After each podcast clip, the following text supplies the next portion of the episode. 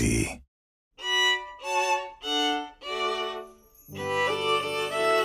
今日のことの葉しずりゆきふとしんとした空気が気になって重いカーテンの隙間から窓の外を覗くとしずしずと降り積もってゆく雪ひとひらひとひらが大きくて音もなく落ちてくる様子はいかにも重たそう。知らぬ間に積もった雪は分厚くて木の枝をずっしりたわませてる。私があなたを好きな気持ちも思ったより重たくて積もっても積もっても溶けない今日の雪みたいだ。あなたが疲れてしまう前に私の方が先に潰れてしまいそう。それでは今日も参りましょう。アスナのいろはおと。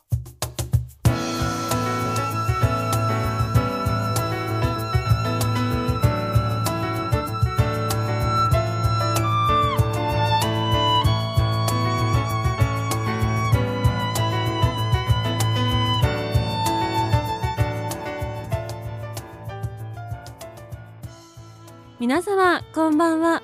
今週も始まりました。アスナのいろはおと本日2022年2月16日今回が第11回目の配信となります。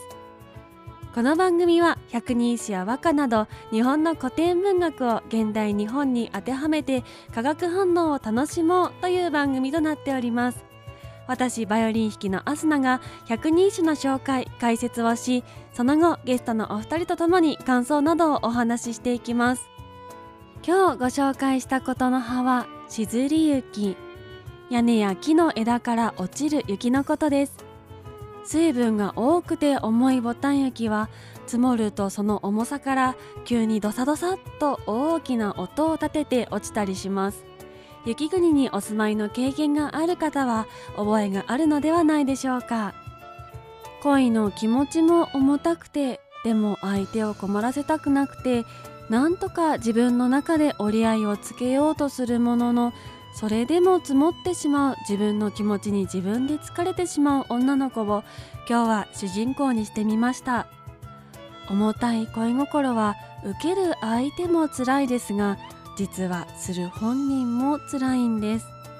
しずり雪もいつかは溶ける。恋の気持ちもいつかは溶けて暖かくなりますように。それでは次のコーナーに参りましょう。アスナのカルタオと。本日ご紹介する一首はこちら。長らえばまたこの頃や忍ばれん。牛とみしよぞ今は恋しき。藤原の清介阿尊の歌です。意味はこちら。もしこの先長生きできたなら辛いと思える今のことも懐かしく思い出されるのだろう。この世を辛いと思った昔が今は恋しく感じられるのだから。それでは解説してまいりましょう。今は辛くてもきっといつか笑って話せる日が来る。悟りの一種です。この歌の作者藤原の清介はいわゆる華道の家の生まれでした。祖父父ともに歌の道のエリート。しかしなぜか父藤原の秋助に嫌われていたらしく歌の才能をなかなか認めてもらえなかったようです。また政治の面でも父は息子の出世に非協力的だったので出世することも叶いませんでした。やがて歌の世界では認められ活躍していきますがそれも父亡き後のこと。なかなかに不遇な人生だったと言えると思います。この歌は清介が30歳の頃に読んだものという説と60歳の頃に読んだものとする説があります。友人が昇進できずに悩んでいるのを慰めるために送った歌であるとされています。有力なのは60歳の頃に読んだとされる方。父との確執を経てようやく実力が認められ始めそんな折に応援してくれていた人が亡くなってしまうなどの不幸もありそれでもまあ人生振り返ってみたらそう悪くはなかったよ。だから大丈夫さ。いかにも自然な気持ちの流れではないでしょうか。しかし私が推したいのは若い時。26歳から30歳の頃に読んだとする説です。今が不遇真っ只中。毎日辛く唇を噛む日も多い。でも大丈夫だ。きっといつか長生きをして振り返った時に懐かしいなぁと笑って思い返すことができる。だから信じて今頑張ればいいんだ。辛い中にいるからこそ吐露された思わずこぼれてしまった思いだと考えるとよりぐっと迫るものがないでしょうか。実はこの歌は中国の白楽天の詩に原点があるのではとも言われています。国を越えて時代を超えて世代を超えて多くの人に共感を得る歌そして誰もが励まされるそんな歌だと思います。藤原清介からのすべての人へ向けた応援の言葉です。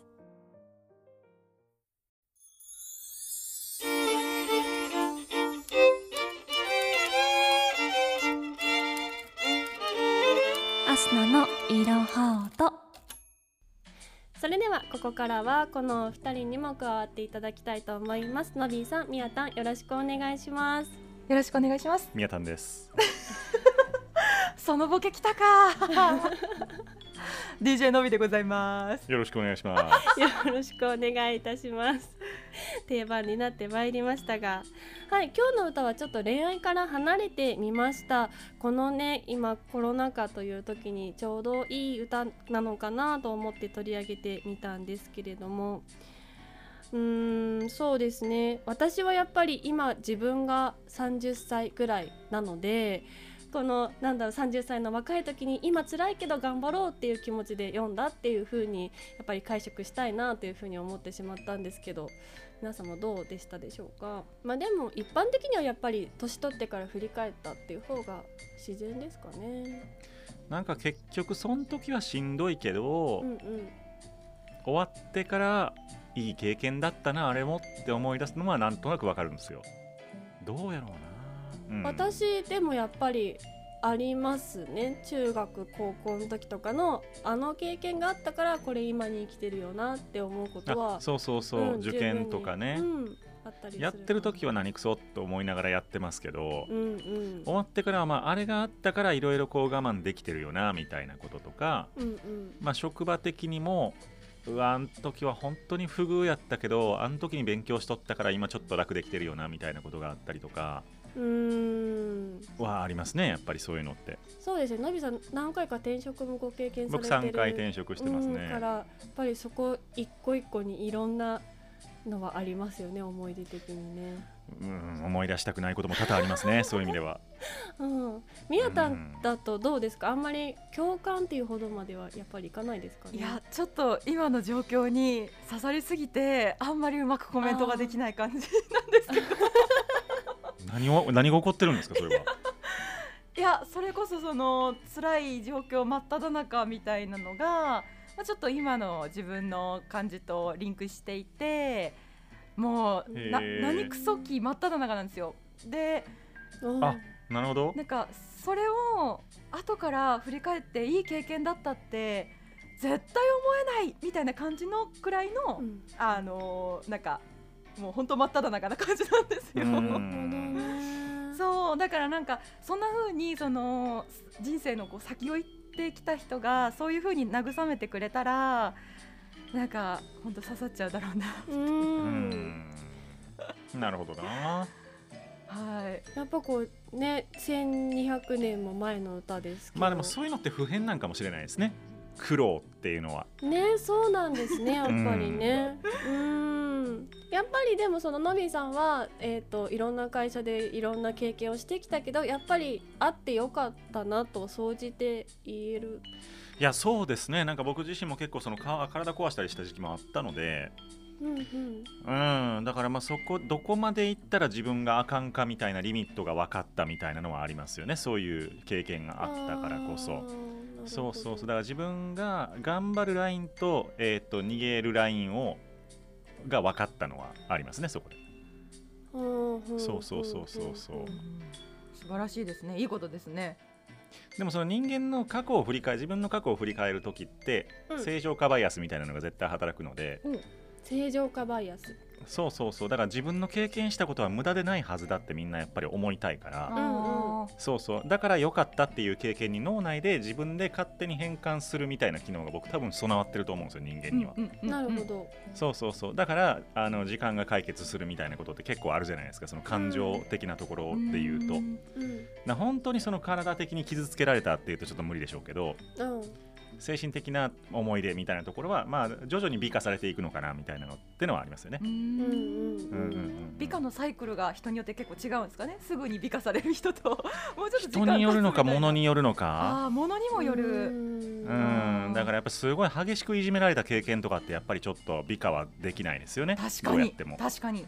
そうそうそうそう、んでもちょっとからかわれて何クソって思ったぐらいとかう、んうん。うんあの先輩からめっちゃしごかれたとかはうんまあ美化できるかな、うん範囲かなっていう気はしますけどね。なるほどですね。うん。まあね恋愛に関してもやっぱ時間薬みたいな言葉はよく使われるものではありますけれども。おおおえ？はい こっぴどい失恋が。おそんなことがあったんですね。10年前の失恋は引きずっております。多分これは一生引きずるもんだと思ってまえすが。それ何があったんですか？あちょっとこれはちょっと言えないですかね。さすがにね。ええー、でも一生引きずってもらえるなんてそんななんて幸せな相手なんですか。ー いい男だったんでしょうね。よっぽどだったんでしょうよねっぽどでしたね。ね。はい。言われたことないわそんな 私もないです。いや言われないに越したことないんじゃないですか？ねまあでも10歩歩いたら忘れられるぐらいの男なんですよ でよ。すっきり爽やかですよ。軽っ。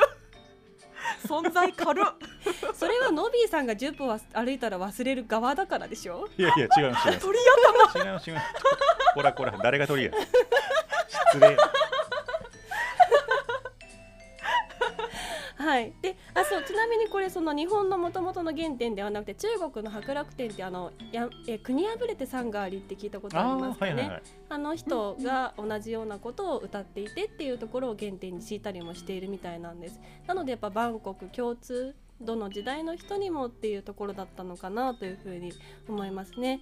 今苦しい真っ只中の人またねあの人生振り返ってあいろいろあったなっていういろんな立場あると思いますが、えーどの時代にもある時間薬にまつわる歌をご今日はご紹介いたしました。えーこの一首に合わせて選びました曲はこちら。奥野亮さんで日々辛くてもです。合わせてお楽しみください。さて早いものでアスナのいろはおとお別れの時間が近づいてまいりました。皆様本日も最後までお聞きいただきありがとうございます。コロナ禍で物事が思うようにいかず今まさに苦しんでいる人人生時を重ねて若かった頃や苦しかった頃のことを思い出して懐かしく思える人たくさんの方に共感していただける一首だったと思います。来週も恋愛の歌からは少し離れ周囲の嫉妬とうまく付き合っていく方法を百人一首の中から探していきたいと思います。来週もどうぞお楽しみに。この番組では皆様からのメッセージをお待ちしております。番組トップページお便りのボタンからまたはツイッターアスナのいろはおと公式アカウントダイレクトメールもしくはツイートの最後に「ハッシュタグいろはおと」とつけていただきますと私たちに届きます。番組の感想などを寄せていただき一緒に盛り上げていただけると嬉しいです。また本日取り上げました一種のより詳しい解説と手書きの原稿をノート有料マガジンにて公開しております。番組をより深く楽しんでいただける内容となっております。ぜひそちらも合わせてお楽しみください。それでは来週同じ時間にまたお会いしましょう。お相手はアスナでした。ありがとうございました。バイバーイ。